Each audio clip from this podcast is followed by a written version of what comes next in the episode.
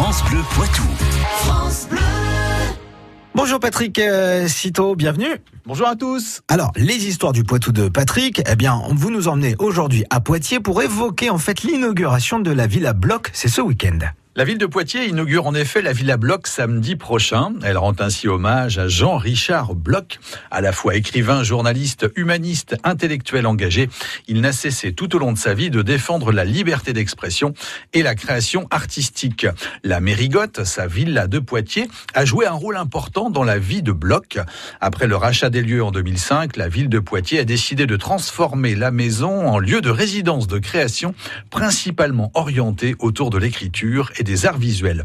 La nouvelle vie donnée à la maison du 138 rue de la Mérigotte est ainsi une belle manière d'honorer la mémoire de Jean-Richard Bloch. Et comment arrive-t-il à la Mérigotte? Né à Paris en 1884, Jean-Richard Bloch enseigne au lycée Henri IV de Poitiers à partir de la rentrée 1908.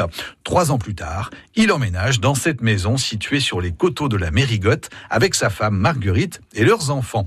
Jean-Richard Bloch y écrit la plupart de ses œuvres. Mais la Mérigotte est également un lieu d'accueil.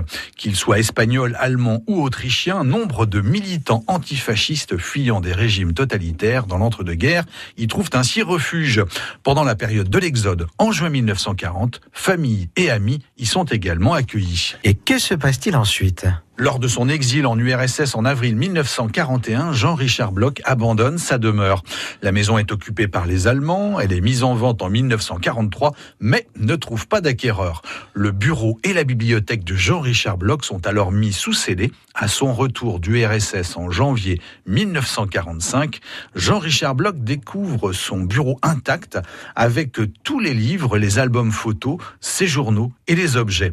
Cet ensemble de 10 000 documents constitue aujourd'hui le fond bloc de la médiathèque François Mitterrand de Poitiers. Pour en savoir plus sur la vie de Jean-Richard Bloch, je vous invite à assister à la projection du film de Marie Christiani ce soir à 18h au cinéma Tape Castille, un des nombreux événements organisés dans le cadre de l'inauguration de la Villa Bloch. Merci pour ce bon plan, on vous retrouve sur francebleu.fr. France Bleu Poitou.